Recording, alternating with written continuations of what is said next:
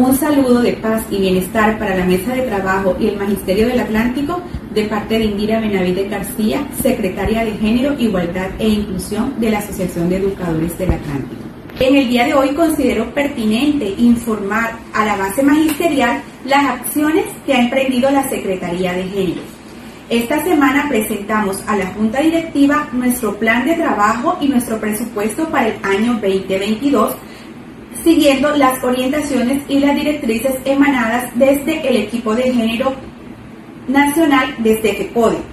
Este plan de trabajo está direccionado en cinco ejes transversales, los cuales debemos desarrollar. El primero es la formación pertinente. El segundo, la unidad de acción con los movimientos sociales de mujeres.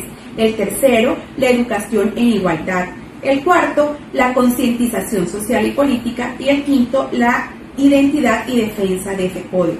Acorde a estos ejes estipulados desde FECODE para desarrollar durante este plan de trabajo de este año, encontramos eventos puntuales, por ejemplo, la conmemoración del Día de la Mujer, que tiene como temática Unidad por los Derechos Políticos de las Mujeres y el Cambio Social, un evento que bajo la orientación de FECODE eh, debe ser eminentemente conmemorativo y debe estar encaminado a la formación de la mujer para rescatar y para seguir luchando por nuestros derechos y reivindicaciones políticas.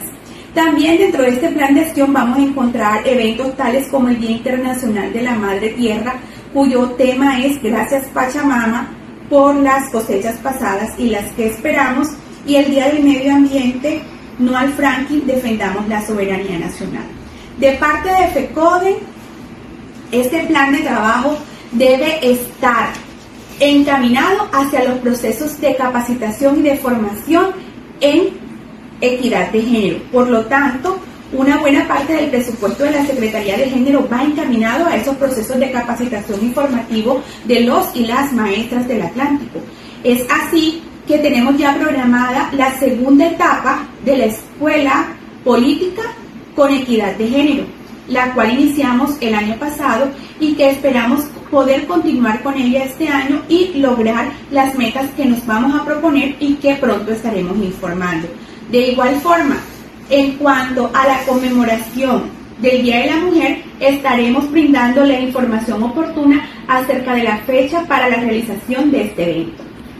Por otro lado, desde el día de ayer está corriendo por las redes sociales la información de la finalización de la etapa del convenio FECODE Larar Forbundet.